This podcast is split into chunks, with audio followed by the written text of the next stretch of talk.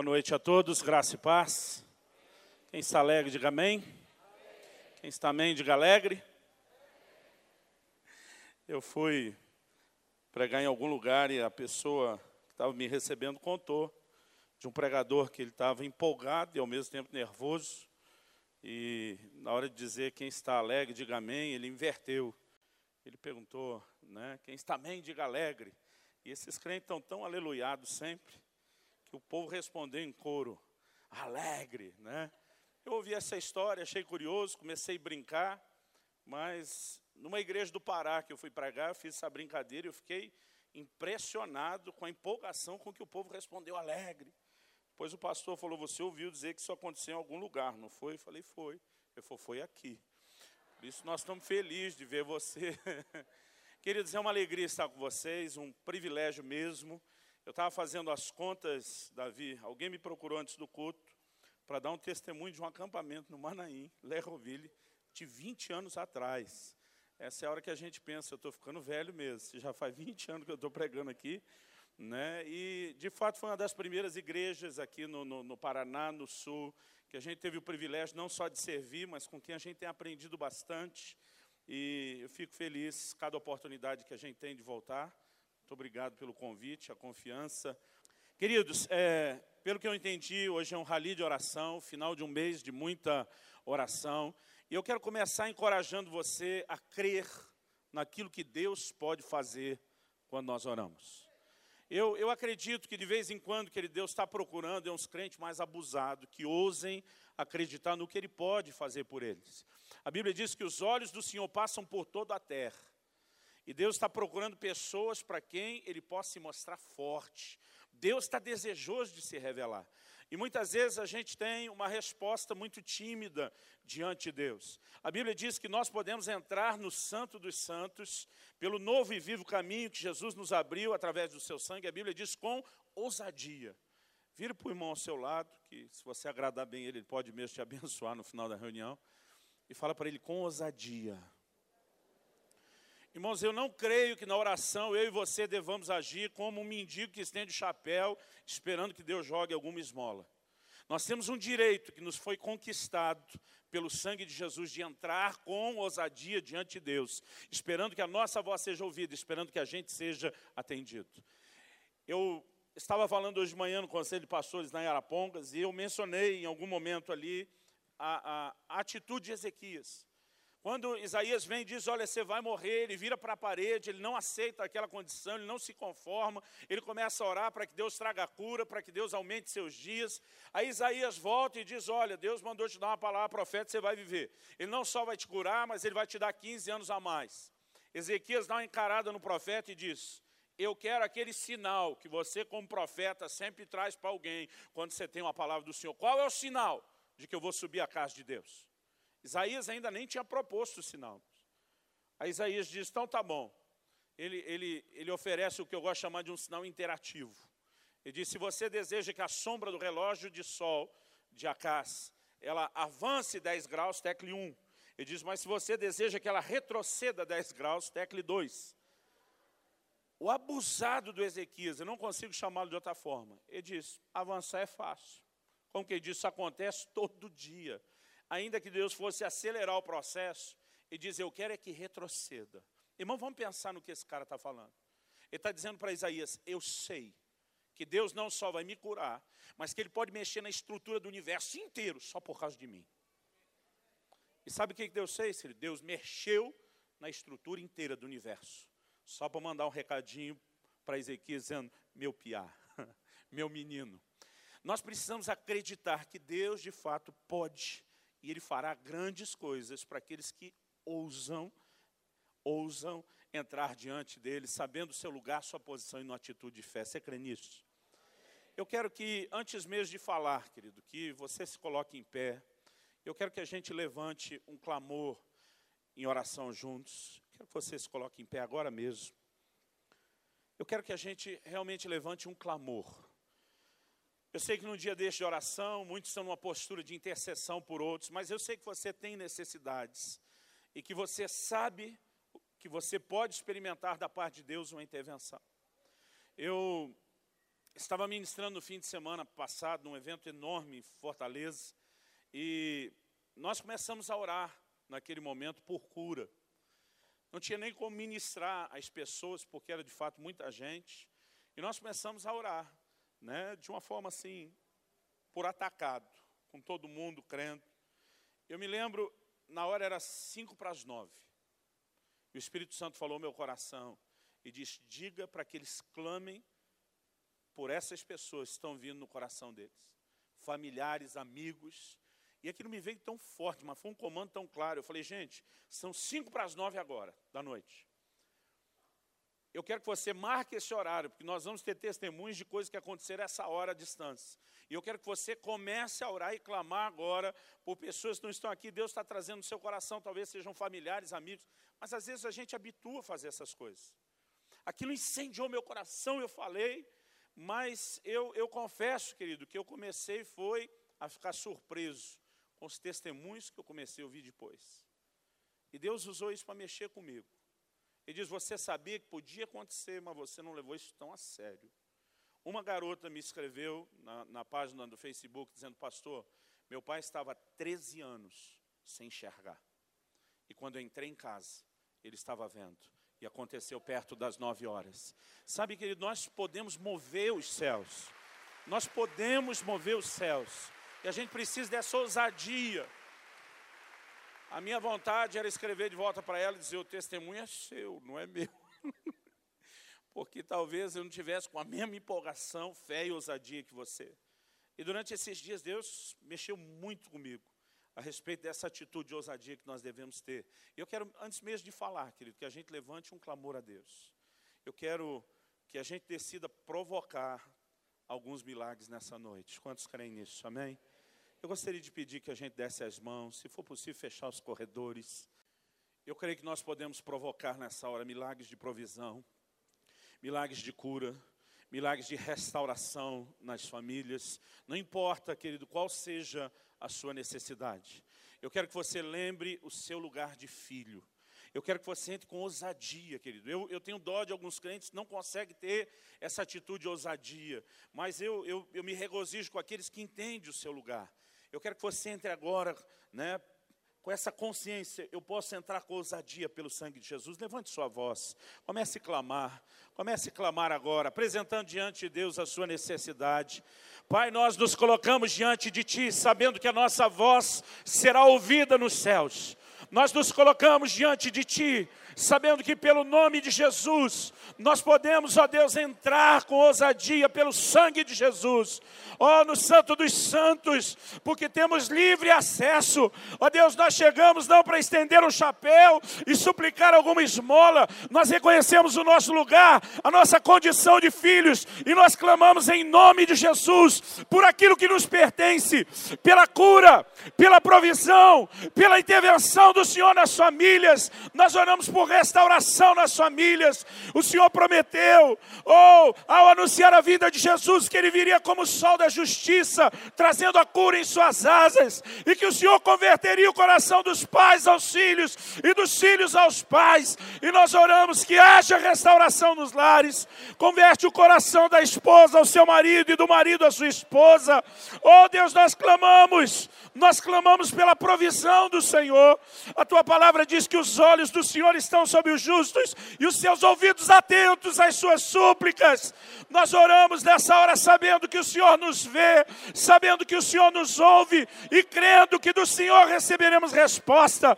Deus, nós oramos em nome de Jesus que o cativeiro das dívidas seja rompido, que provisão seja desatada, que portas se abram em nome de Jesus. Nós oramos pela liberação da virtude saradora do Espírito Santo. Nós oramos por cura aqui e agora, para cada um dos nossos irmãos deste lugar. Nós oramos por cura para aqueles que não estão aqui, mas estão sendo, a Deus, colocados diante de Ti e são alvo da oração intercessória. Nós oramos que nesta hora, Deus, os milagres sejam liberados. Ó Deus, há toda uma semeadura de oração, de jejum ao longo desse mês. Nós oramos pela colheita, nós oramos pela liberação de tudo aquilo que o Senhor tem preparado sobre cada um deles. Em nome de Jesus. Em nome de Jesus. Se você crê e concorda, diga amém. Querido, olhe para cá um instante. E veio muito forte um texto no meu coração que eu quero compartilhar isso com você. Quando aquela mulher cananeia, a Bíblia não diz seu nome, chama ela de cananeia, Ciro Fenice. Quando ela chega até Jesus e ela pede pela libertação da sua filha. Jesus está falando de forma alegórica, mas ele diz para ela, mulher, não é lícito tomar o pão dos filhos e lançá-lo aos cachorrinhos. Jesus estava dizendo que ele veio primeiro para as ovelhas perdidas da casa de Israel. E que por conta da aliança que Deus firmou com Abraão, eles tinham um direito que ela, como gentia, não tinha. Ele está dizendo: você pode até frequentar a casa, ser bem recebida pelos da casa, mas você não está na mesma posição que a família. Aquela mulher, no atitude de fé, ela olha e diz: Senhor, não estou tentando usurpar o lugar de ninguém da família. Ela diz: Mas cá entre nós, o Senhor vai reconhecer que eles não estão aproveitando tudo que você está dando. Ela diz: Eu, como cachorrinho, quero pegar as migalhas que estão caindo da mesa. Eu não quero usurpar o lugar dos filhos, nem tomar o pão dos filhos. Jesus olha para aquela mulher e diz: Mulher, grande é a tua fé. O que, que Jesus viu de grande na fé dessa mulher? Querido, se com migalha tem cura e libertação para a sua casa. O que, que não está à sua disposição quando você se assentar à mesa e assumir o seu lugar de filho? Sabe, aquela mulher enxergou algo que nem os filhos estavam enxergando. E se naquela posição ela já tinha direito de receber, e eu e você, querido, o que, que não está à nossa disposição? Nós precisamos assumir o nosso lugar de filhos. Eu me lembro quando ainda adolescente, adolescente não, eu estava jovenzinho ali perto dos meus 18, eu estava um dia trancado no meu quarto orando. Era uma tarde assim muito quente. Eu ainda morava em Campinas antes de ter vindo para cá, então isso deve ter sido lá por 91. Se tiver errado, 92, acho que foi 91. E eu estava orando, e um amigo meu chegou, ele entrou pelo quintal, pelo fundo, sem avisar ninguém, e foi me chamar direto no meu quarto. Sentindo assim muita liberdade, já chegou direto pela janela para falar comigo. E quando ele chegou, ele se assustou. Porque eu estava só de bermuda, descalço, sem camisa, na tarde, muito quente, orando. E estava orando daquele jeito, estava trancado no meu quarto. Ele era de uma dessas igrejas, assim, do regime talibã.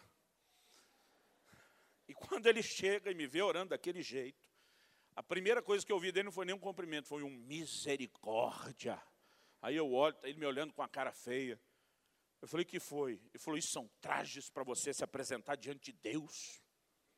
Ele falou: se você marcasse uma audiência com o presidente da República, você ia ter que chegar lá no Planalto de terno e gravata. Eu falei: o seu problema é que você sempre se imagina chegando numa audiência. Eu falei para ele: se você fosse o filho do presidente da República, você podia chegar depois de um jogo de futebol suado e pular no colo do pai. Eu falei: marca a sua audiência sentindo estranho. Eu vou chegar como filho. Eu quero ter a minha liberdade. Sabe que ele tem gente que não consegue entender esse lugar. Mas se nós entendemos qual é o nosso lugar, nós vamos experimentar e receber muito mais de Deus. Você pode dizer amém? Eu queria que você desse as mãos para a pessoa do seu lado de novo.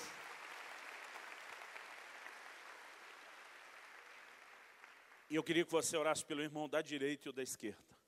Quem tiver na ponta e não tiver outro para orar, ora por mim, ok? Acho que eu vou ser o que mais vai ganhar oração. Então, abençoa, querido. Ore por intervenção de Deus, pelo mover de Deus. Né? Você pode fazer isso de forma rápida, mas assim, ore como você gostaria que orasse por você. Deus, eu sei que esta é uma noite determinada pelo Senhor para que haja liberação dos céus em nosso favor.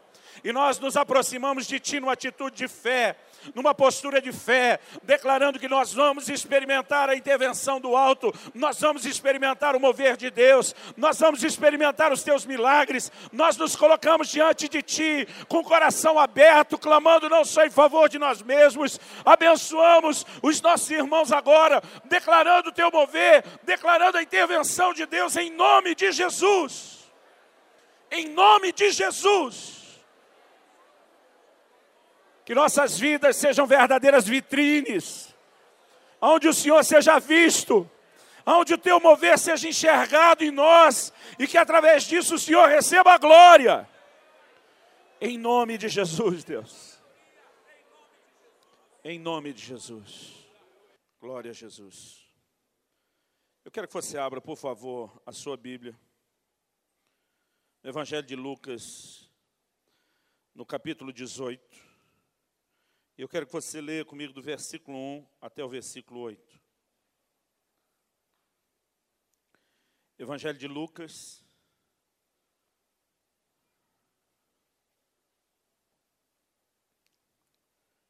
capítulo 18, e que a gente leia junto do versículo 1 até o versículo 8. Quem achou, diga amém. Texto diz: Disse-lhe Jesus uma parábola sobre o dever de orar sempre e nunca esmorecer. Na NVI, o texto diz assim: Então Jesus contou aos seus discípulos uma parábola para mostrar-lhes que eles deviam orar sempre e nunca desanimar. Eu quero que você repita essa frase comigo: orar sempre e nunca desanimar. Vira para o irmão ao seu lado, fala para ele: orar sempre e nunca desanimar. A palavra foi traduzida aqui, querido, como desanimar ou esmorecer na, na atualizada. No original grego, ekakeu, ela significa estar completamente desanimado, estar esgotado, ou ela pode significar também exausto. Em outras palavras, a Bíblia está falando de um tipo de oração que deve ser incansável. Orar sempre e nunca desanimar, e nunca esmorecer, e nunca se esgotar, e nunca desistir. Então, a parábola que ele conta a respeito desse dever é a seguinte: havia em certa cidade um juiz que não temia Deus nem respeitava homem algum. Havia também naquela mesma cidade uma viúva que vinha ter com ele, dizendo: Julga minha causa contra o meu adversário. Ele, por algum tempo, não a quis atender. Mas depois disse consigo: Bem, que eu não temo a Deus, nem respeito a homem algum. Todavia, como essa viúva me importuna, julgarei a sua causa, para não suceder que, por fim, venha molestar-me. Então disse o Senhor: Considerai no que diz esse juiz iníquo. Não fará Deus justiça aos seus escolhidos, que a Ele clamam dia e noite, embora pareça demorado em defendê-los?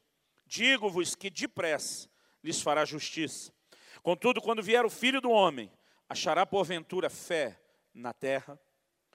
Eu, eu, eu, sinto no meu coração, querido, que Deus realmente deseja falar conosco nesse texto. Eu estou lutando contra ele o dia inteiro, porque no final de um rally de oração e de um mês de oração, a minha vontade era só falar a respeito do que, que você vai experimentar hoje.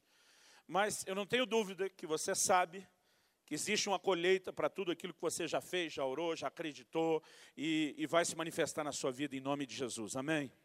Mas há algo dentro do meu espírito, eu não sei explicar, que eu sinto que é um grito do coração de Deus para que vocês não parem. Eu, eu, fiquei muito feliz quando foi dito que vai estender esse negócio até o dia 15 de julho. Não só pela convicção de que em todo lugar sempre os crentes têm que orar, mas eu, eu sinto que há algo que Deus está querendo fazer aqui. Ainda que a gente vá ensinar princípios que são genéricos, né, pode ser aplicados aos cristãos em qualquer tempo, em qualquer lugar, em qualquer hora. Eu acredito de alguma forma que Deus quer trazer um despertamento para que a gente tenha uma vida intensa de oração, uma vida contínua de oração. E eu quero falar sobre um princípio, querido, que eu tenho chamado ele de oração persistente. Eu gostaria de dizer para você que toda oração é instantânea e automaticamente respondida. Mas quando nós lemos algo como a palavra de Deus está falando aqui agora, nós vamos descobrir que nem toda oração, talvez ela seja atendida tão depressa. Mas a Bíblia diz que nós devemos continuar insistindo em oração até que a resposta chegue. E nós precisamos acreditar que a resposta vai chegar. Você pode dizer amém? Jesus, em primeiro lugar, começa falando, a Bíblia diz que ele contou essa parábola e que o foco, a moral da história, podemos dizer assim, era o dever de orar sempre e nunca desanimar. Diga comigo, dever. Algo que muitas vezes, querido, a gente não compreende é que a oração não é só um meio de experimentarmos algo. A oração não é apenas uma oportunidade de atrair um milagre. A oração é uma responsabilidade que eu e você temos a ser exercida, a ser praticada. É um dever, é uma incumbência que nos foi confiada. A igreja não tem a opção de não orar. A oração é parte do nosso dever, é parte da nossa responsabilidade. Não é só a maneira que Deus permitiu que a gente possa, talvez, chegar a Ele e receber algo. É muito mais do que isso, é um dever, é uma responsabilidade. Mas muitas vezes, querido, a gente não se sente debaixo de uma dívida para com Deus em relação à vida de oração. É lógico que a gente dá uma boa despertada quando a coisa aperta. É lógico que a gente sempre passa por um bom avivamento para buscar Deus quando os problemas surgem. Mas a verdade é que viver essa vida de oração é o que nós podemos chamar de dever, de responsabilidade, ponto final. Mas não só o Senhor fala a respeito do dever de orar, mas ele fala de orar sempre, de forma insistente, incansável, inesgotável.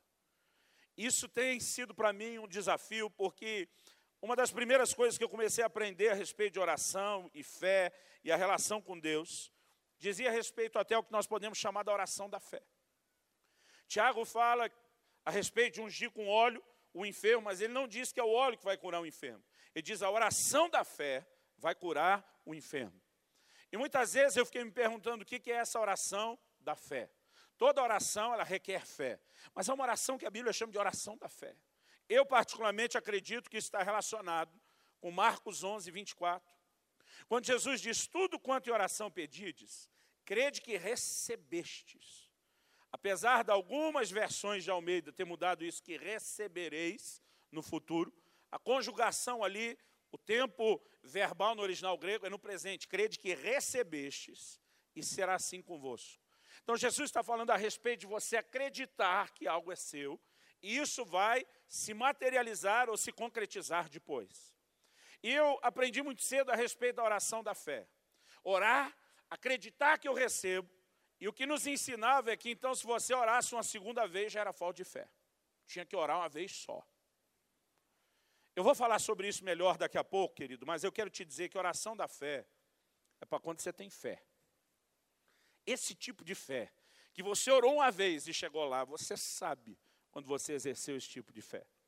Agora, Jesus está falando, querido, a respeito de orar sempre e de insistir no mesmo assunto e no mesmo pedido. Ele usa aqui uma história falando de uma mulher que ficava insistindo por uma mesma questão. Quando ele fala de orar sempre de noite, ele não está apenas falando de cada dia temos um novo motivo e mantemos sempre uma vida de oração que se alterna em relação aos motivos. A essência da história fala de orar pela mesma coisa até que aconteça. E a gente é parte, querido, de uma geração, que é a geração fast food. Eu acho engraçado, quando era criança, meu pai falava de algumas coisas e eu tinha vontade de rir quando eu via algumas histórias, porque eu pensava, como a tecnologia, tecnologia era atrasada na época do meu pai.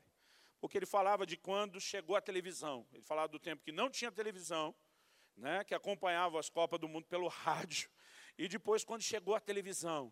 E eu ficava ouvindo meu pai contar isso, dizer, meu Deus, que vida né, é, é, complicadinha deve ser essa que ele viveu como criança. Mas eu fico olhando os meus filhos, quando eu vou falar algumas coisas hoje, e tem coisas que a gente fala que eles não fazem ideia do que, que a gente está falando. Porque, obviamente, tudo vai se formatando, mudando muito depressa. Um dia desses, eu lembro que eu fui conversar com alguém e eu precisei explicar para aquele adolescente, porque ele nunca tinha visto nem ouvido falar o que era um fogão a lenha. Porque daqui uns dias, que ele talvez nem o a gás a gente tenha mais. A coisa está indo tão rápido, né? E nós somos parte de uma geração de tudo é depressa, é rápido, os resultados são imediatos. E quando a gente não consegue experimentar no reino espiritual o mesmo tipo de resultado, a tendência é que a gente desanime, desista ou desacredite. Mas há uma vida de persistência na oração, querido, que eu e você precisamos ter. Alguns crentes na oração são, eu acho que eu li esse, esse exemplo no livro do Dutch Sheets, se não me engano, é, oração intercessória. E fala que alguns crentes a respeito da oração são que nem o guepardo africano. Guepardo africano, que ele chega a atingir uma velocidade de 110 quilômetros por hora. Há casos registrados de que tenham alcançado 115 quilômetros por hora. Já daria para pegar uma multa numa estrada né, nossa no Brasil a 115 por hora, talvez. Agora, o guepardo ele tem um problema muito sério porque ele tem que conseguir abocanhar sua presa no primeiro pique. Ele corre e naquele pique ele tem que dar o bote e pegar. Porque se ele não pegar, ele tem um problema sério. O coração dele é muito pequeno. E ele não consegue ter fôlego. Ele tem uma velocidade naquela primeira disparada. Mas depois ele vai ficar com a língua de fora E muitas vezes o animal que não é tão rápido como ele, porque escapou do primeiro bote, vai conseguir escapar antes que ele dê conta de dar o segundo. E alguns crentes na vida de oração é assim. Você convoca um dia de jejum, oração, ah, é que nem o louco, nem o guepardo. Mas se não pegar a presa na primeira corrida, ele já bota a língua de fora, desanima. Acho que ele pensa, quanto vai ser o próximo rally de oração? E nós precisamos que ele tenha uma atitude de persistência, que nos leve a receber tudo aquilo que Deus tem para nós. Você pode dizer amém? Então, eu queria que a gente começasse trazendo um entendimento rápido sobre essa parábola. A primeira coisa que eu acredito que a gente precisa entender nessa parábola de Lucas é que esse juiz do qual Jesus fala não é Deus. Eu fico assustado quando eu vejo alguns pregadores comparando esse juiz com Deus. Jesus não está fazendo uma comparação desse juiz com Deus. Jesus está fazendo um contraste. É exatamente o oposto. Porque se você olhar aí comigo no versículo 6, então disse o Senhor: Considerai no que diz este juiz iníquo. Esse juiz é chamado de iníquo. No versículo 2, ao citar esse exemplo, ele diz que ele não temia Deus, não respeitava homem algum. Em outras palavras, ele está usando o exemplo de alguém que não vale nada. De uma pessoa sem caráter, sem nenhum padrão de justiça ser oferecido, mas que atendeu uma mulher, porque essa mulher ficou enchendo as paciências dele. Então ele decide se livrar dela. Se você fizer uma comparação, querido, vai parecer então que Deus só quer responder a minha sua oração para se livrar da gente, porque a nossa oração o incomoda. Isso não é verdade. Jesus não está fazendo uma comparação, ele está fazendo um contraste. Eu acredito de todo o meu coração que Deus tem prazer nas nossas orações. Quantos, quantos podem dizer amém? Querido, a Bíblia compara as nossas orações com a oferta de incenso no livro de Apocalipse. A oferta de incenso, o incenso, quando queimado, ele produzia perfume, um cheiro agradável. Eu creio que Deus gosta de dar uma fungada nas nossas orações, de receber o perfume, o incenso das nossas orações, e que isso é algo prazeroso para Deus. Você pode dizer amém? Então, nós não podemos de forma alguma olhar isso como uma comparação e entender o oposto, é exatamente um contraste. O juiz não é figura de Deus. É como no caso de Mateus 7 de 9 a 11, quando Jesus diz: Qual de vocês é o pai? Que se o filho pedir pão, esse vai lhe dar uma pedra. Toda vez que eu falo desse versículo, eu não consigo esquecer algo. Quando criança, a gente ia para o domingo para a igreja já cedo, tinha escola bíblica dominical, depois tinha um culto, depois tinha outro culto à noite, não era que nem hoje que você vai no, no de manhã ou no da noite. É, à tarde, às vezes, tinha algumas tarefas como evangelismo, ar livre, visita. Domingo era um dia cansativo. E para nós, crianças e filhos de pastor, pior ainda. Os meus pais eram os últimos a sair da igreja, a gente pegava dois, às vezes três ônibus para chegar em casa.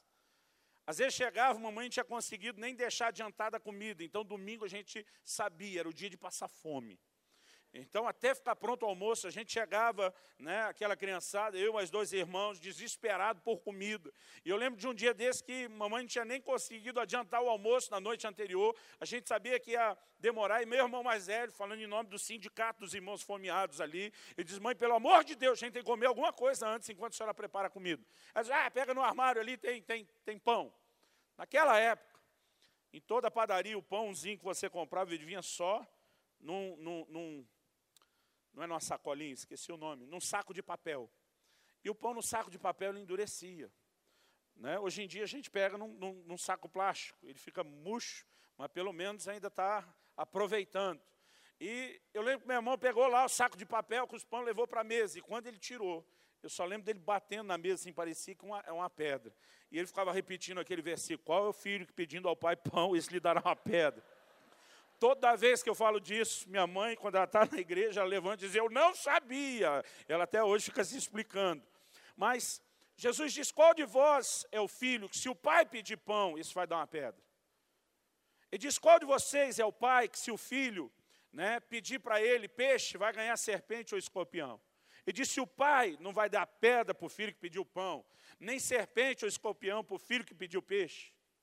Aí o Senhor diz assim, e ele diz: Isso ele enfatiza: vocês são maus. Ele classifica a gente como maus pais. Ele diz: agora pensa, quanto mais não dará o Pai Celestial coisas boas àqueles que o pedirem? Então ele está dizendo: se vocês, maus pais, já sabem atender bem os filhos, quanto mais Deus. Ali não está comparando, ele está contrastando, dizendo Deus é maior, Deus é melhor, Deus é incomparável. E no caso aqui do juiz não é diferente. Então nós precisamos, a primeira coisa a entender é que se um juiz iníquo já consegue, seja lá qual for a sua motivação, debaixo de insistência atender, nós precisamos entender quanto mais Deus não está disposto a ouvir e atender a nossa voz. Você pode dizer amém? Esse é o primeiro ponto. O segundo, quando a Bíblia fala de orar sempre, querido, não é só orar sempre no sentido de ter uma certa regularidade. Porque se você pegar uma pessoa que ora dia sim, dia não, se você pegar uma pessoa que ora duas, três vezes por semana e faz isso a vida inteira, você vai poder olhar e dizer, não, ela está orando sempre. Mas não é exatamente esse sempre do qual Deus está falando. Quando a gente chega aqui no versículo 7, a Bíblia fala a respeito de clamar dia e noite. Ou seja, no mesmo dia, você tem pelo menos dois períodos distintos para erguer a sua voz em intercessão. Ou seja, fala de alguém que incansavelmente, até que a resposta chegue, não vai parar de clamar para que Deus intervenha. Então, essa oração insistente, querido, ela não é só uma oração frequente, ela não é só uma oração regular, é uma oração insistente. Isso envolve orar sem parar incansavelmente até que a resposta chegue. Outra coisa que eu acho muito interessante é que aqui no versículo 7 e 8, Jesus diz assim: Não fará justiça, não fará Deus justiça aos seus escolhidos, que a Ele clamam dia e noite, embora pareça demorado em defendê-los. Há uma dificuldade de traduzir esse texto. Mas basicamente está falando que Deus vai ouvir, ainda que ele pareça que não está vindo tão depressa. Mas no versículo 8, Jesus diz: Digo-vos que depressa lhes fará justiça. Na NVI, a tradução ficou assim: Acaso Deus não fará justiça aos seus escolhidos que clamam a Ele dia e noite? Continuará fazendo-os esperar. Eu lhes, eu lhes digo, Ele fará justiça aí depressa. Então, ainda que haja uma aparente demora, porque o texto está falando sobre persistir justamente porque não aconteceu depressa.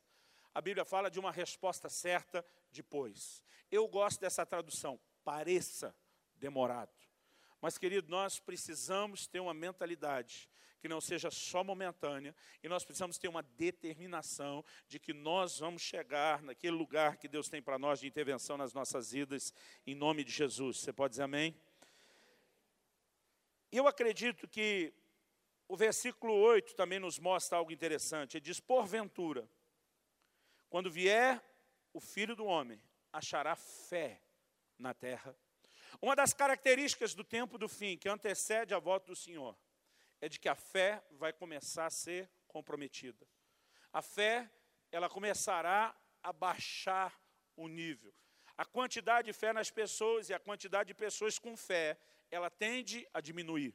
O tempo do fim é marcado pela revelação bíblica como um tempo de apostasia. E eu entendo que não é só alguns desviando do Senhor, mas é Deus deixando de encontrar o tipo de fé que ele espera.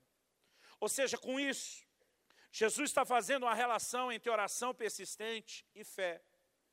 Então, diferente do que alguns ensinam, que você insistir em oração pelas mesmas coisas não é uma atitude de fé, ele está fazendo uma relação que deixar de insistir na oração é que é falta de fé.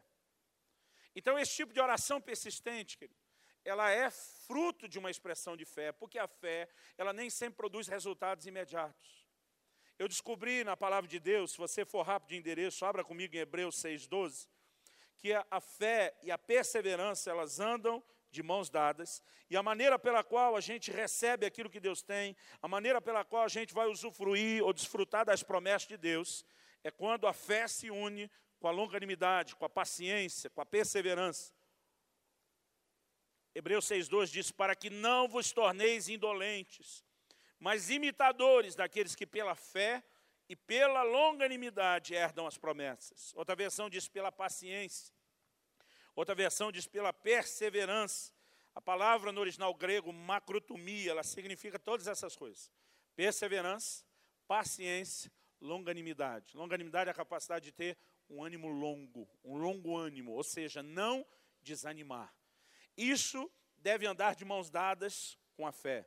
Eu comecei a perceber ao longo do tempo e da minha própria caminhada com Deus, que há momentos, querido, que nós podemos experimentar resultados instantâneos. É gostoso quando a gente ora dessa forma. Agora, nós precisamos entender, querido, por que, que Jesus está falando de insistir na oração. Em Mateus 6,7 ele diz, não é pelo muito falar que vocês vão ser ouvidos.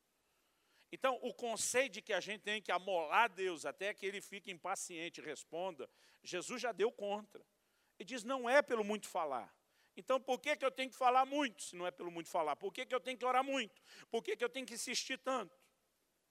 Eu acredito que tudo aquilo que nós recebemos de Deus é pela fé. Você pode dizer amém? Então, existe uma relação entre insistência e fé. Como eu mencionei em Marcos 11, 24, há momento que você ora, crê que recebeu e é seu. Eu poderia te contar muita história e testemunho desse. Em agosto do ano passado, a gente estava agendado, Kelly e eu, para fazer uma visita lá para o Naia, que vocês conhecem. Aliás, você foi antes de mim. E eu já vim adiando essa visita por uns dois anos. Está difícil, está corrido, está apertado, está isso, está aquilo. E eu lembro que foi se aproximando a data da viagem, o Naia me ligava, veio confirmado. Falei, ainda não, amigão. Eu falei, a passagem está cara, é alta temporada, nós temos que passar pela Europa. Eu falei, eu estou com a agenda apertada, tem N situações, e ele começou a me apertar, a dizer, Luciano, decide se vem ou não, porque eu tenho que me organizar. E eu lembro que um dia eu fui orar, enquanto estava orando, eu estava muito desanimado, tentando convencer Deus a ficar do meu lado. Dizer, Deus, eu tenho que correr demais, eu tenho que dar mais tempo para a sua igreja, gente. Acho que essa é a psicologia que convence Deus a deixar a gente ficar. Né? E eu comecei a orar, a dizer, eu, eu não estou sentindo que eu tenho que ir, né? eu tenho que tomar uma decisão. É, é, o Nair falou que se o senhor colocar no meu coração para não ir, eu estou liberado. Então, se o senhor puder me dar um aval logo para eu escapar dessa oração. Penso na oração, irmão, sem fé nenhuma que Deus ia fazer algo. E o Espírito Santo falou no meu coração e diz: Eu te abri uma porta, eu coloquei no seu coração e ir. E o fato de que você está desanimado não tem nada a ver com o meu propósito. Eu quero que você faça. Eu levei um choque com aquela palavra. Eu falei: Deus, então é o seguinte: eu não tenho um tostão. Se o senhor me mandar a grana, eu vou. E eu achei que essa também ia convencer. O Espírito Santo falou no meu coração. Esse tipo de viagem, com essa programação administrativa, de guardar primeiro para gastar depois, você faz quando for as viagens de férias da sua família. Ele disse: Se eu estou te mandando ir, você não precisa questionar mais nada. Irmão, não sei te dizer como essa palavra mexeu com meus bril, mas mexeu. Me deu uma loucura, um momento, né, eu brinco foi um momento surtado de fé. Eu falei, Deus, então o negócio é seguinte, eu vou me atrever, mas eu também não vou te ajudar, não. Eu não vou levantar oferta, não vou falar para ninguém que eu estou indo, não vou falar para ninguém que eu preciso. E agora eu estou jogando para cima de você e você então se vira, irmão, surtei. Pensa num cara que ficou doido de fé. Eu não sei te explicar como isso funciona. Eu passei a mão no telefone, liguei para a agência falei, emita as passagens. Desliguei falei para Deus, agora te vira. Irmãos, eu me lembro até hoje, era dia 13 de julho. A viagem era em agosto. Eu falei, não falo para ninguém, não vou te ajudar, vou complicar, vou ficar bem quietinho. Passou uma semana, no dia 20 de julho, eu fui pregar lá na Nova Aliança Florianópolis, no Paulo e Avel. No final do culto me procura uma pessoa e diz, pastor, eu vim de outra cidade aqui, não foi só para te ouvir. Deus mandou aqui porque disse que eu tenho que te ajudar numa viagem. Eu pensei, eita glória. Aí falou, mas o que eu queria te trazer, eu não, não tinha aqui comigo. Será que o senhor poderia me dar um número de conta? falei, claro, em nome de Jesus, irmão, anota aí. Ele anotou e eu fiquei curioso, mas também não quis perguntar quanto seria, mas aplicando bastante fé, pensei, mais uns 10 desse, eu dou conta. Na segunda-feira de manhã eu abro a conta do extrato bancário fazer a conferência normal, semanal, e eu levo um susto. Porque as passagens, me daquele, indo e voltando, pela Europa naquele momento de alta temporada, a, a opção mais barata que eu tinha conseguido era R$ 8.490. Eu não sei quantos de vocês têm esse dinheiro sobrando e é troco, não era o meu caso. E eu lembro assim que eu olhei na, na perdão, querido, era R$ 8.496. Eu olhei na conta e tinha um depósito de R$ 8.490. E eu levei um susto. Peguei o número do lugar onde foi feito o depósito, fui ver, era a mesma cidade daquele irmão do lugar onde ele tinha dito que vinha. Daqui a pouco eu estou ainda pensando o que aconteceu. E eu resmungo com a Kelly, falei, amor, sabe aquela viagem que nós vamos fazer? Eu falei, está praticamente paga. Falou, como praticamente? Eu falei, não, faltou seis reais da oferta que o irmão fez. Aí meu filho gritou da sala, faltou nada, seis eu sei meio. E ele veio correndo. Eu não sei, já estava pronto, parece, com seis reais. Falei, não, não, não, filho. É muita vergonha para seu pai, dá só cinco. Deixa o papai botar um real nessa, nessa viagem. Aí a gente estava nessa brincadeira, ainda o telefone toca, eu atendo esse irmão do outro lado. Ele diz, pastor, acertei o valor? Eu, como assim? Ele falou, não, sou fulano de tal. ah, o depósito, sim. Ele falou, acertei o valor. Eu falei, por quê? Ele falou, não, porque Deus me disse que não chegava em 8,500. Eu não entendi essa palavra. Fiz o depósito de 8,490. Falei, eu vi, irmão. Ele falou, acertei o valor. Falei, não, você errou por 6. Era 8,496. Quando eu falar que não chega no 500, irmão, joga logo no 99, 499, que é mais fácil. Aí ele brincou falou, eu já tinha deixado um troco na mesa de material. O senhor fica tranquilo que se não desse essa diferença dos seis, está mais do que coberta. Queridos, eu queria dizer que toda vez que a gente ora é assim.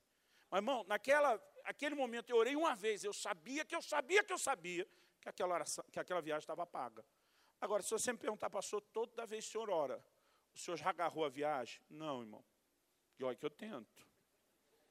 Que eu corro atrás dela, mas nem sempre eu pego ela na primeira. Eu, eu tenho entendido que uma das razões pelas quais nós precisamos insistir na oração tem até a ver com a questão de romper em fé.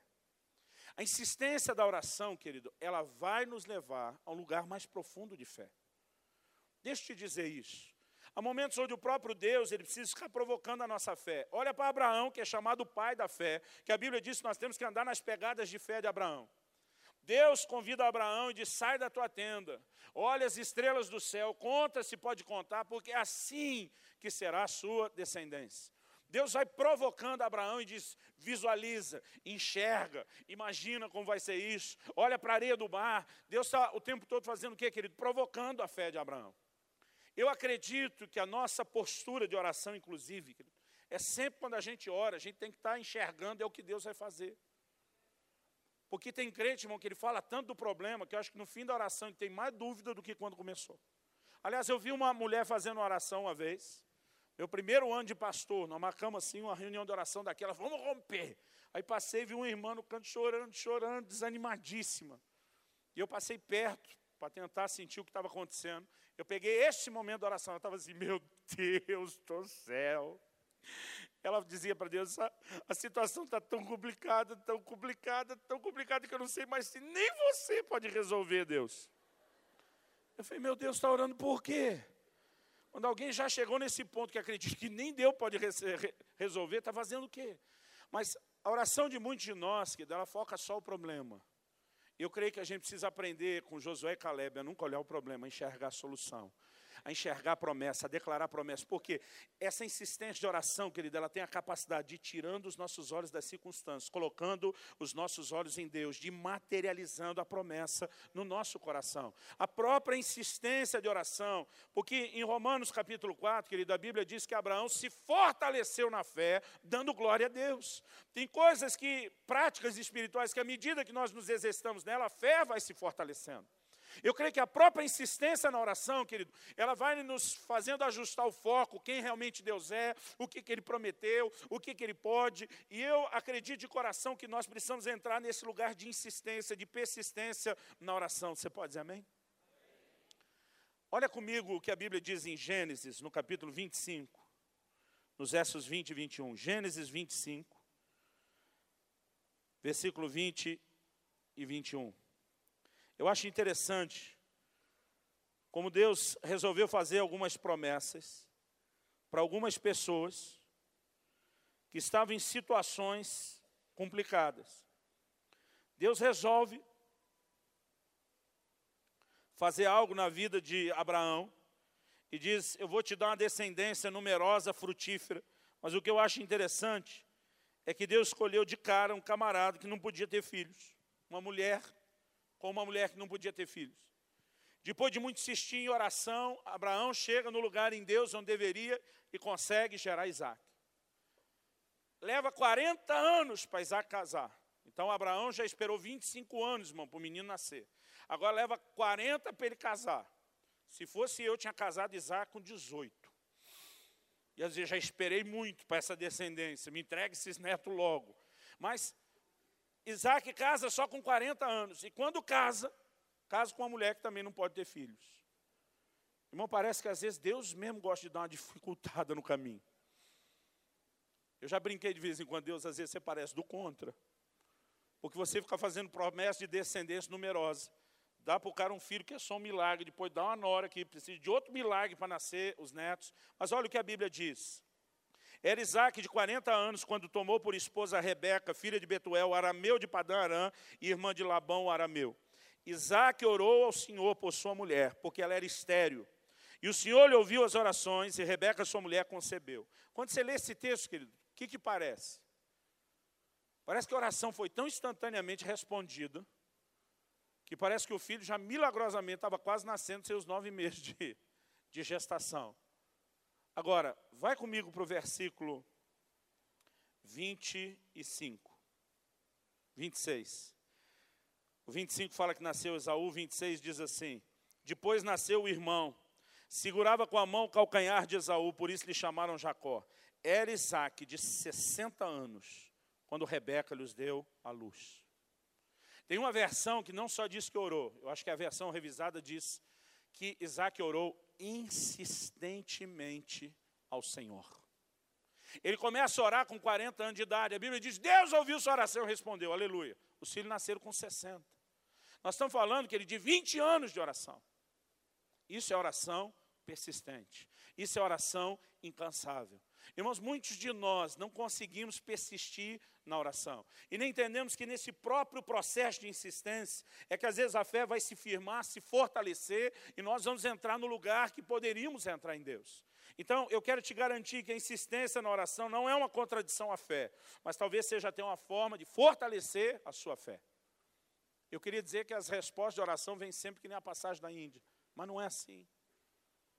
Muitos anos atrás, eu sofri por conta de uma hérnia de disco. Sofri, irmão. Cheguei a ficar 15 dias numa cama. Eu me lembro que estava fazendo uma mudança, peguei uma caixa muito pesada. Na hora de erguê-la, eu tive todo o cuidado de flexionar as pernas, fazer tudo direitinho. Mas estava tão pesado que na hora de baixar eu não aguentava mais, eu dobrei de qualquer jeito. A hora que eu dobrei, eu senti o estalo. E do jeito que encurvei, eu não conseguia mais levantar. Foi uma coisa assim complicada. O ortopedista que me atendeu era da igreja. Depois de fazer todos os exames, ele diz, pastor, eu preciso ser sincero com o senhor. Eu não vejo perspectiva para resolver o seu caso nem com cirurgia. Eu falei, é isso tudo que você tem a me dizer, não tem nenhuma boa notícia? Ele falou, tenho.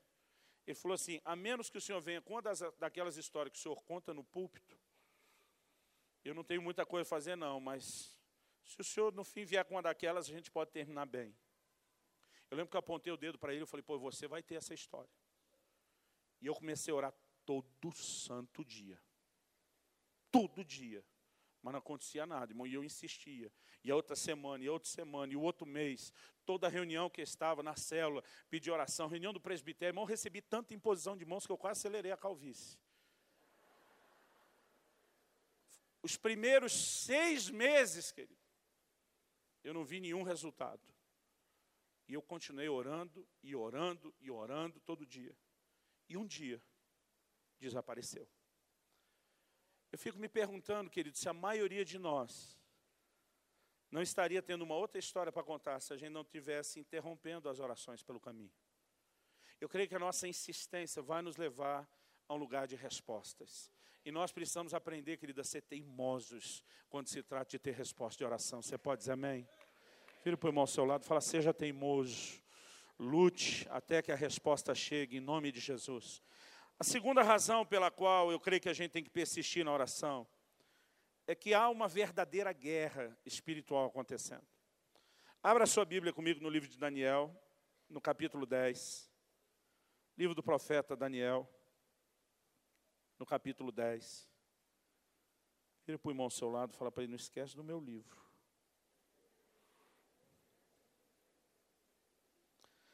Daniel capítulo 10. Logo no início do capítulo, No versículo 2, Daniel diz assim: Naqueles dias eu, Daniel, pranteei durante três semanas. Ele fala de um jejum que ele fez, e o versículo 3 diz assim: Até que passaram as três semanas. Então, ele conta de uma visão que ele teve. No versículo 7 diz: Só ele teve aquela visão. Um anjo de Deus aparece para ele.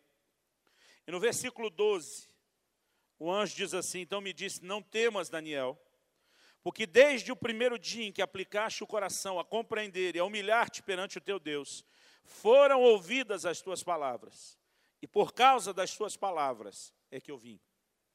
E diz: Desde o primeiro dia, as tuas palavras foram ouvidas.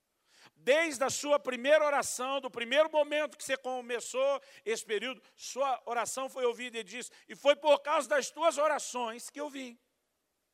Agora, irmão, levou 21 dias para o anjo chegar.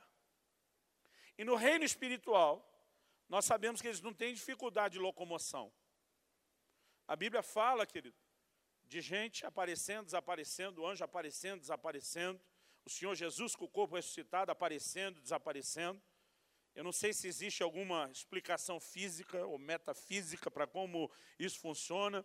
Não sei se, né, quando a gente chegar lá na glória e tiver o corpo glorificado, a gente, por fim, vai poder experimentar aqueles teletransportes que a gente ficava com vontade quando assistia Star Trek. Alguém falou até amém aí, ó. Mas o fato, querido, que não existe limitação. Então, por que, que demorou 21 dias? Não é porque o anjo veio andando devagar. Não é porque a autoestrada estava cheia. Olha o que diz o versículo 13: Mas o príncipe do reino da Pérsia me resistiu por 21 dias. A Pérsia havia acabado, os Medopérsicos, de assumir o lugar de Babilônia. Era o império que dominava a terra. E ele diz: o príncipe do reino da Pérsia, está falando de um príncipe espiritual. Um homem não poderia ter resistido ao, ao anjo. Ele diz: O príncipe do reino da Pérsia me resistiu por 21 dias. Ele diz: Porém, Miguel, um dos primeiros príncipes, veio para ajudar-me. E eu obtive vitória sobre os reis da Pérsia. Ele diz: Deus mandou reforço. Veio Miguelão, anjo bombado, né, daquela alta patente, é chamado na Bíblia de arcanjo, de chefe de anjo. Ele diz: Ele me ajudou a furar o bloqueio. Ele segurou a onda e eu vim falar com você. Aí ele diz: Agora eu vou voltar. Olha o versículo 20. Ele diz: Sabes por que eu vim a ti? Eu tornarei a pelejar contra o príncipe dos persas. Ele diz: Tem uma briga na volta agora. E saindo eu, eis que virá o príncipe da Grécia. Ele está anunciando: Nós vamos derrubar esse bicho aí, mas depois vem um terceiro império. Querido, há uma guerra no mundo espiritual. E de alguma forma, essa, essa guerra parece afetar a nossa vida de oração, e a nossa vida de oração parece influenciar a guerra. Porque Jesus nos ensinou a orar e dizer: Venha o teu reino, seja feita a tua vontade aqui na terra, como é feita no céu. Querido, para que a vontade de Deus se estabeleça, nós precisamos atraí-la por meio da oração. O governo de Deus se estabelece por meio da oração. Isso me faz entender que para que se Deus domine, para que os anjos se movam, que ele tem que existir oração e clamor aqui. Agora eu fico pensando se o Daniel desanimasse, como a maioria de nós. 20 dias jejuando para quê? Talvez, querido, esse bloqueio não tivesse sido nem furado. Talvez o anjo não tivesse nem chegado. Eu creio que muitas vezes, querido, nós estamos abortando respostas de Deus porque não persistimos na oração. E nós vamos perdendo força nessa guerra. Eu e você precisamos ter uma atitude de oração intensa. Você pode dizer amém? Abra sua Bíblia comigo no livro de Efésios. Deixa eu dizer algo para você. Eu cresci minha vida inteira ouvindo os pregadores dizer que oração é uma arma poderosa na guerra. Eu quero te dizer que eu não acredito que oração é uma arma de guerra. E eu já vou te explicar antes que você me olhe feio e me dê tempo para isso. Em Efésios 6, 12 e 13, a Bíblia diz: A nossa luta não é contra sangue e carne, sim contra os principados e potestades, contra os dominadores desse mundo tenebroso, contra as forças espirituais do mal nas regiões celestes. Portanto, por causa dessa luta, Tomai toda a armadura de Deus, para que possais resistir no dia mal. E depois de teres vencido tudo, permanecer inabaláveis. Ele diz: tome toda. Não ponha uma parte só da armadura, põe ela toda. Aí ele diz o seguinte, versículo 14: Estai, pois, firmes, cingindo-vos com a verdade. A gente tem que se vestir da verdade. Vestindo-vos da couraça da justiça. Diga comigo, couraça da justiça. E descalçai os pés com a preparação do evangelho da paz. Irmãos, os pés têm que ser bem calçados. Aí ele diz, 16, embraçando sempre o escudo da fé. Aí ele diz, com o qual podereis apagar todos os dardos inflamados do maligno. Tomai também o capacete da salvação e a espada do Espírito, que é a palavra de Deus. Até aqui, querido, ele fala de toda a armadura. E a oração não é mencionada. Pastor, é sim. Olha o versículo seguinte. O versículo seguinte, que ele não compara a oração com uma arma. A espada do Espírito é a palavra de Deus. O escudo é chamado de escudo da fé. O capacete é da salvação. O evangelho da paz é, é o que calça os pés. A verdade a gente se cinge e depois põe por cima a coraça da justiça. A oração é que parte da armadura. Querido. Oração, querido, não é uma arma. Oração é a guerra. Você pode dizer amém? A Bíblia diz: pegue toda a armadura para ir para a guerra. Então, quando você pôr toda a armadura, ore sempre no Espírito. A oração, querido, não é uma arma, a oração é a guerra. Então, a gente não precisa fazer uma oração de guerra. Qualquer oração que o crente faça é guerra. Porque quando nós estamos orando, nós estamos atraindo a vontade de Deus. Nós estamos orando para que o reino de Deus se estabeleça. Nós estamos, através de qualquer oração, querido, confrontando o domínio ou a vontade do reino das trevas. Nós precisamos entender que a insistência na oração, querido, é uma insistência na guerra, que vai nos levar a uma dimensão completa de vitória, em nome de Jesus. Eu gostaria de dizer que eu entendo perfeitamente isso tudo, mas não. Eu me lembro, meu filho Israel fez 15 anos agora em maio. Quando ele nasceu, 15 anos atrás, eu experimentei uma situação que foi assim muito angustiante. Nas últimas duas semanas antes do parto, um dia estou orando e o Espírito Santo fala comigo: ora e jejua, porque você vai travar uma grande batalha por ocasião do parto do seu filho. Irmãos, esse é o tipo de coisa que bagunça até a teologia na cabeça da gente. Diz Deus, se você já sabe vai ter problema, por que você não resolve o problema? Às vezes eu dizia para Deus, é muita burocracia esse negócio de oração. Deus fala para mim na Bíblia que eu tenho que orar para que Ele possa fazer o que Ele já queria fazer antes de orar, mas que se eu não orar, Ele não vai fazer. O negócio fica indo e vindo, indo e vindo. Eu dizia, às vezes é muito burocracia, vamos resolver isso mais rápido. Mas, irmão, era o meu filho em questão. Entendendo ou não a teologia da coisa, eu me atraquei no jejum. Eu lembro que eu fiquei seis dias orando, jejuando, até que o testemunho de vitória veio. E quando um cara desse tamanho fica seis dias sem comer, irmão, é porque é sério. E de fato, no momento do parto de Israel, houve uma complicação, e só por um milagre de Deus ele não morreu. Depois do nascimento dele, o médico, que não era cristão e era até muito cético, ele apelidou nosso filho de milagrinho. Toda vez que a gente chegava e dizia, esse é o milagrinho. Meu filho ficou, querido, uma hora e quinze minutos sem respirar para você entender o que, é que aconteceu, sem oxigênio. E dizia: esse menino é um milagre.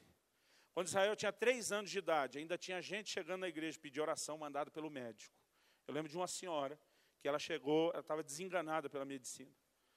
Ela disse que ela sentou na frente do médico, quando ele falou que a medicina não podia fazer nada, ela desandou a chorar e disse: Calma, calma, calma. Ainda existe uma chance. Ela falou: O senhor disse que não pode fazer nada. Ele falou: Eu não, nem a ciência.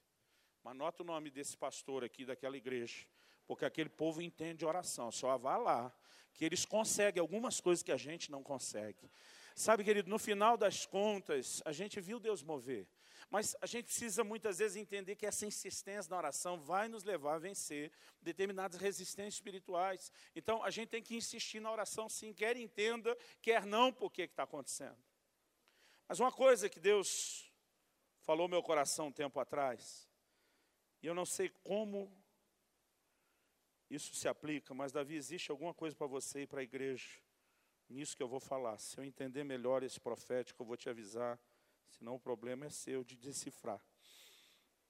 Em Lucas, no capítulo 1, no versículo 5, a Bíblia diz assim: Nos dias de Herodes, rei da Judéia, houve um sacerdote chamado Zacarias, do turno de Abias.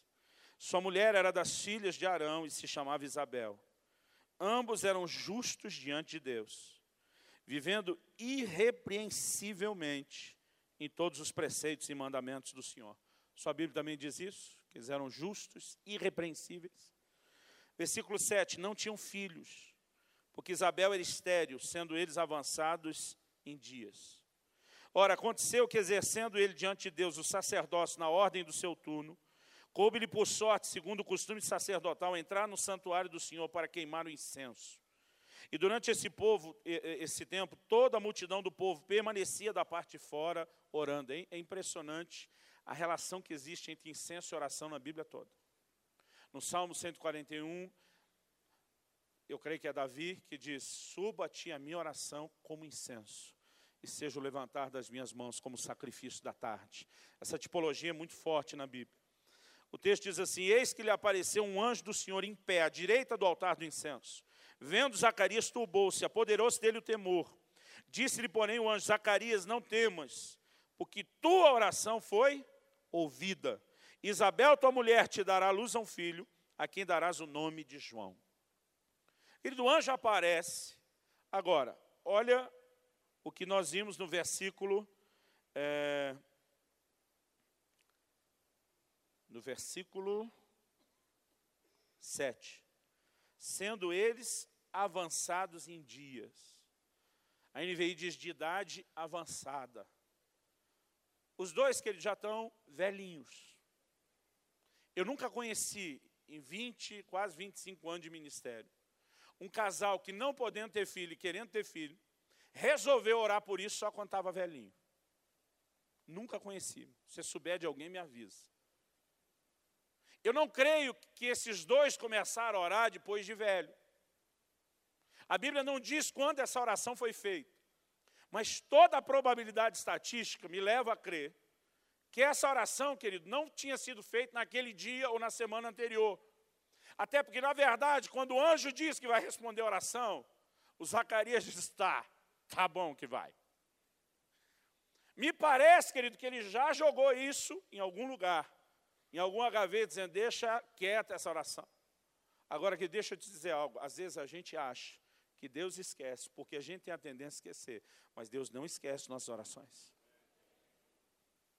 Na década de 90, eu comecei a orar. Eu ia nas reuniões de um norte-americano em São Paulo, chamado David Robertson, me ensinou muito sobre oração no Espírito. E quase toda vez que ele vinha, cada seis meses, eu orava, jejuava.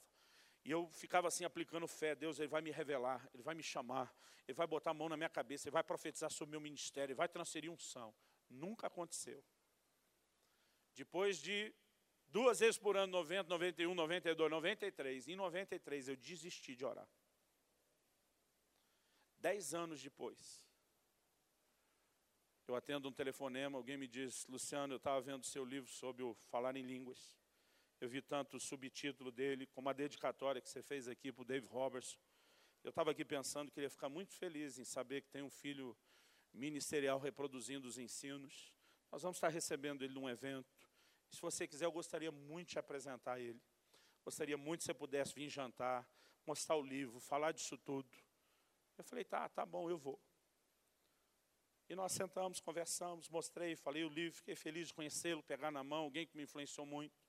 Aí saímos todo mundo para o culto depois do jantar, jantar era dentro da igreja. Quando estava na porta, eu era um dos últimos a sair, ele me chamou e disse, você volta. Quando eu voltei, ele botou a mão na minha cabeça, começou a profetizar, falar do que Deus ia fazer, orou por liberação de um monte de coisa. E a hora que eu saí dali, o Espírito Santo disse: Você acha que eu esqueci? Dez anos depois, irmão. Tem coisas que a gente esquece. Mas nós precisamos acreditar, querido, que nossas orações, elas não estão se perdendo diante de Deus. Você pode dizer amém? Eu acho que aqui aconteceu algo parecido. Mas a pergunta é, por que, que Deus decidiu responder e atender esse casal só depois de velhos? Eu vou te dizer o que eu penso, você não é obrigado a aceitar isso como doutrina. Vou ter o cuidado, como Paulo às vezes diz, diz o Senhor, isso digo eu.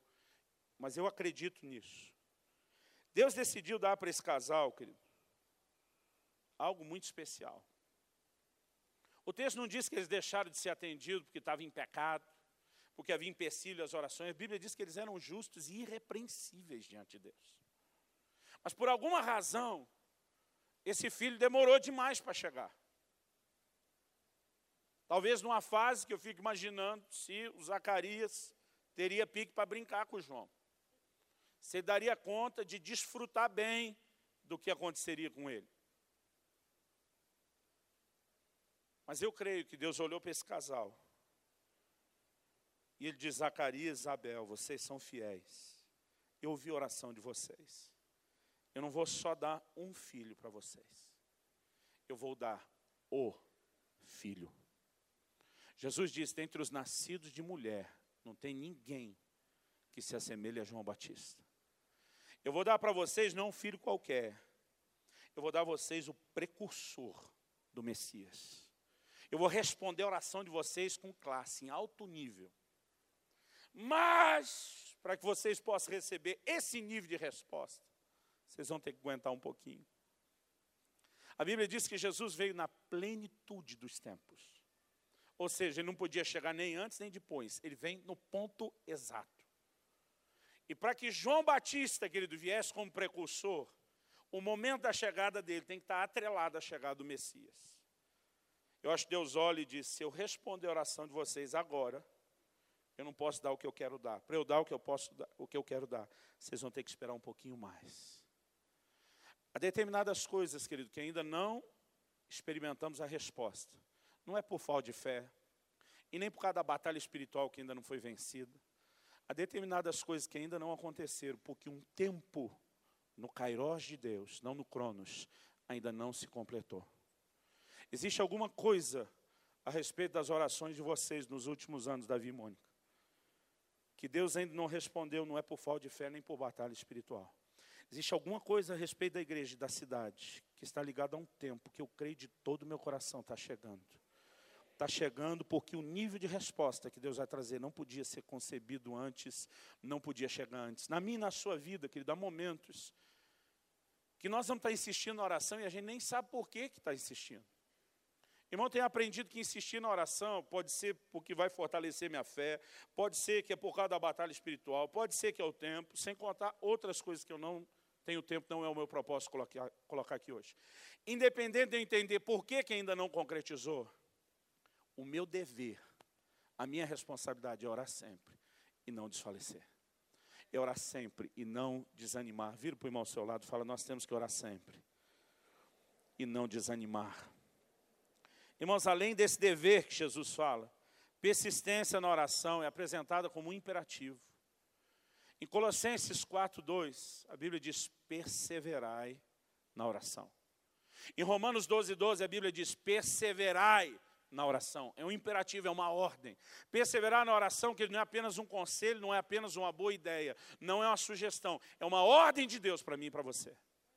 Então nós precisamos cumprir a ordem é o caminho estabelecido por Deus para se receber dele. Em Mateus 7,7, Jesus diz: Pedi e dá-se-vos-á. Ele diz: Batei e abri-se-vos-á. Ele diz: Buscai e achareis. É interessante, querido, que no original grego, a língua em que o Novo Testamento foi escrito, existe algumas conjugações, alguns tempos verbais que nós não temos equivalente no português. Por exemplo, para falar de um tempo contínuo, que a gente tem mais perto no português é o gerúndio. A gente diz, fulano está lendo, está andando, está falando. Quer dizer, os paulistas não diz andando, diz andando, falando, pulando. A gente já come até o D. Isso significa o quê? Que naquele momento há uma ação em execução. Mas não quer dizer que daqui cinco minutos ele está fazendo. Não existe nenhuma garantia de que isso dure. Mas que naquele momento ela não parou. No original grego, eles têm uma conjugação que é chamada tempo contínuo. E ela é usada nesse texto. Quando Jesus diz, pedi e dá-se-vos-á, talvez a tradução mais literal e exata seja, peça, continue pedindo e não pare de pedir. Bata, continue batendo e não para de bater. Busque, continue buscando e não pare de buscar. Porque quem bate, continua batendo, não para de bater, vai se lhe abrir. Quem pede, continua pedindo, não para de pedir, vai receber. Quem busca, continua buscando e não para de buscar, vai encontrar. Ele está falando o que, querido? Sobre persistência na oração. Esse é o caminho. Tiago 4,2 diz: Nada tendes porque não pedis. Tem gente que não está recebendo de Deus, querido, porque não se colocou no lugar de oração. Então, se é o caminho, nós vamos usar. E se vamos usar, vamos fazer do jeito certo que envolve essa postura de insistência na oração. Eu, quando pré-adolescente, fui muito impactado lendo o testemunho, a biografia de George Miller. George Miller chegou a alimentar, queridos, 6 mil crianças em orfanatos, sem nenhum apoio de nenhuma igreja, de nenhum tipo de instituição qualquer ou do governo. Havia momentos que ele botava as crianças do orfanato na mesa para agradecer a comida que não tinha. Eles com os pratos vazios começavam a orar e agradecer a comida. E eles só paravam quando chegava, e sempre chegava. Quando George Miller morreu, contabilizaram nos diários de oração dele que encontraram, não encontraram todos. Ele tinha um hábito de, numa coluna do caderno, é, numa página do caderno, fazer três colunas. Na primeira, ele tinha a data de quando ele começava a orar por algo. Na coluna do meio, a maior, ele descrevia o pedido de oração. A terceira coluna, ele só preenchia quando a resposta chegava, e é só quando chegava que ele parava de orar. Contabilizaram mais de 50 mil orações respondidas nos cadernos de George Miller e não conseguiram encontrar todos. Irmão, não sei você, eu queria terminar minha carreira com um score de oração respondida desse. Esse aí é o sub 50 mil, esse é o depois de 50 mil. Eu e você podemos entrar num lugar de experimentar mais do que Deus tem para fazer. Mas a maioria dessas pessoas chegaram lá. Era gente que dizia, eu só paro de orar quando a resposta chegar. Oração persistente. Você pode dizer amém? Querido, olhe para cá um instante. Eu creio que muitos de nós deixamos de orar e de insistir em oração por algumas coisas que o Espírito Santo quer resgatar isso em você hoje. Talvez você orou por coisas nesse mês e nesse dia que já foram atendidas. Glória a Deus por isso. Se não foram, você não deveria agir olhando para isso, é, talvez comigo não vai funcionar, só com aquele outro irmão. A sua atitude deve ser de insistir e dizer: Eu vou continuar orando até que aconteça. Outro dia alguém me falou, mas pastor Luciano, isso não for a vontade de Deus. Eu falei, olha, eu não acredito que eu vou ganhar essa queda de braço com ele. Mas a menos que ele me diga que não é a vontade dele, eu não quero deduzir isso no momento do desânimo, que não aconteceu porque não era a vontade dele. Eu quero insistir na oração. Eu quero ser desses persistentes, desses que oram noite e dia. A Bíblia diz: ainda que pareça demorado, Deus fará justiça a cada um de nós. E Ele fará depressa. Nós podemos, a palavra traduzida ali depressa é: Ele virá velozmente. Eu quero te encorajar, querido. Eu realmente não sei o que Deus está fazendo aqui hoje e agora, mas eu sei que o Espírito Santo quer fazer com que muitos retomem uma postura de oração. Talvez seja aquele sonho que você ainda não alcançou, talvez seja aquele alvo que você não atingiu, talvez seja aquela circunstância no lar que não foi mudada, talvez seja aquela cura que ainda não se manifestou. Eu, eu não sei, querido. Talvez seja aquele lugar no ministério onde você ainda não rompeu, talvez seja o nível de frutificação ou multiplicação que você não teve. Não há limites, querido. No livro de Salmos, Deus diz: Pede-me, e darei e te darei as nações da terra e as extremidades da terra por tua possessão. Não há limites. Nós precisamos acreditar, querido. Eu me lembro de um dia, eu entrei num, num avião, era perto da Páscoa, porque eles estavam sorteando um chocolate. Aquele dia eu falei, Deus, eu, eu não gosto de ficar te botando no meio de sorteio. Eu sabia que eles iam sortear. Eu falei, só sabe que eu nem gosto de chocolate. Não ligo para o doce. Eu falei, mas eu quero esse ovo hoje. Eu vou dar ele para alguém depois. Porque eu só quero aqui curtir a sensação de que eu posso chamar sua atenção. Falei, a maior parte do povo nesse avião talvez não saiba disso. Alguns sabem que é possível, mas não acredita que isso pode acontecer para eles. Eu falei, Deus, eu não quero o ovo, eu quero o mimo de ser atendido, de saber que você está aí me olhando. Eu falei, então nem preciso te lembrar a poltrona tal. Mexeram lá. E o ovo vai para a poltrona tal. Obrigado, Jesus. Irmãos, eu sei que é covardia. Eu sei que é trapaça. Eu não faço isso sempre. Mas já fiz isso mais de uma vez. Dizer, eu quero chamar sua atenção. Nós estávamos numa reunião do MFI. Tinha um, um pastor, não me lembro quem deles, desses que veio de fora do internacional, dando palavra profética para muita gente.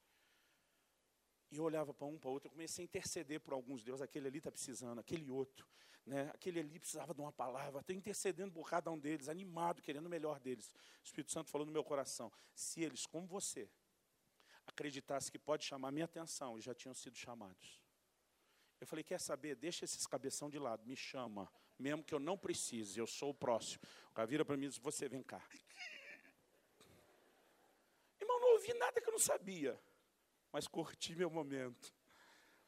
Sabe, a gente precisa dessa postura, de acreditar, nós podemos chamar a atenção de Deus.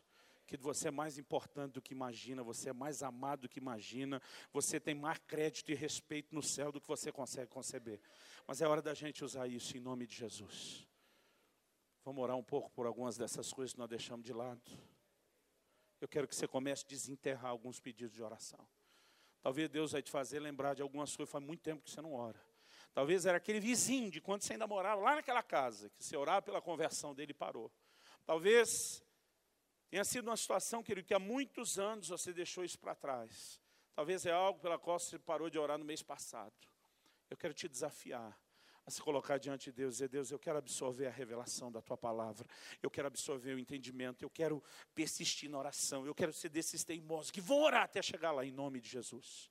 Você pode dizer amém? Você recebe essa palavra em nome de Jesus. Levante sua voz, comece a orar. Pai, nós queremos te pedir perdão porque apesar de ser um dever, uma responsabilidade, orar sempre e não esmorecer, muitos de nós nos permitimos, ó Deus, cansar, desanimar, esgotar, muitos de nós nos permitimos, ó Deus, fraquejar, e nós queremos te pedir perdão, nós queremos ser como aqueles, ó Deus, que da fraqueza tiraram forças, nós queremos, ó Deus, ser incansáveis, indesistíveis, imparáveis, nós queremos, ó Deus, entrar no lugar no Senhor, onde a gente realmente se renova em fé de tal maneira, maneira que nós possamos continuar persistindo, lutando, batalhando em oração, até que a resposta chegue, até que a intervenção chegue. Ó Deus, a tua palavra declara que o Senhor fará justiça aos seus escolhidos que a ti clamam noite e dia. Então nós queremos voltar a clamar noite e dia, nós queremos voltar a insistir, até que a nossa voz, ó Deus, se faça não só ser ouvida no alto, mas provoque as respostas que estamos, ó Deus, esperando, crendo, ó Deus, que estamos nos apropriando no Senhor. Pai, eu oro que o teu Espírito faça algo sobrenatural nessa noite, nessa hora nos nossos corações para que haja despertamento para um novo nível de resposta, um novo nível de entrega à oração. Ó Deus, que possamos de fato entrar com o coração que ferva, ferva pelo Espírito para cumprir o teu propósito. Nós queremos cooperar contigo, trazendo o teu governo, nós queremos cooperar contigo em intercessão, mas também queremos alcançar, ó Deus, alvos pessoais através da oração insistente, persistente. Ajuda-nos, ó Deus, a ser melhor do que um guepardo africano em matéria de oração ajuda-nos a entrar nesse lugar de insistência, até que experimentemos aquilo que o Senhor tem para as nossas vidas. Nós oramos em nome de Jesus. Traga memória, Senhor, pedidos de oração que nós deixamos pelo meio do caminho, que nós desistimos, que nós esquecemos, que nós abortamos. E permita-nos, Senhor, por meio da insistência na oração, atrair mais uma vez a tua mão, o teu toque e o teu mover, em nome de Jesus. Amém. Se você crê e concorda, diga amém. Se você recebe essa palavra em nome de Jesus, diga amém. Se você vai ser um teimoso da oração, diga amém. Aleluia. Dê ao Senhor um forte aplauso.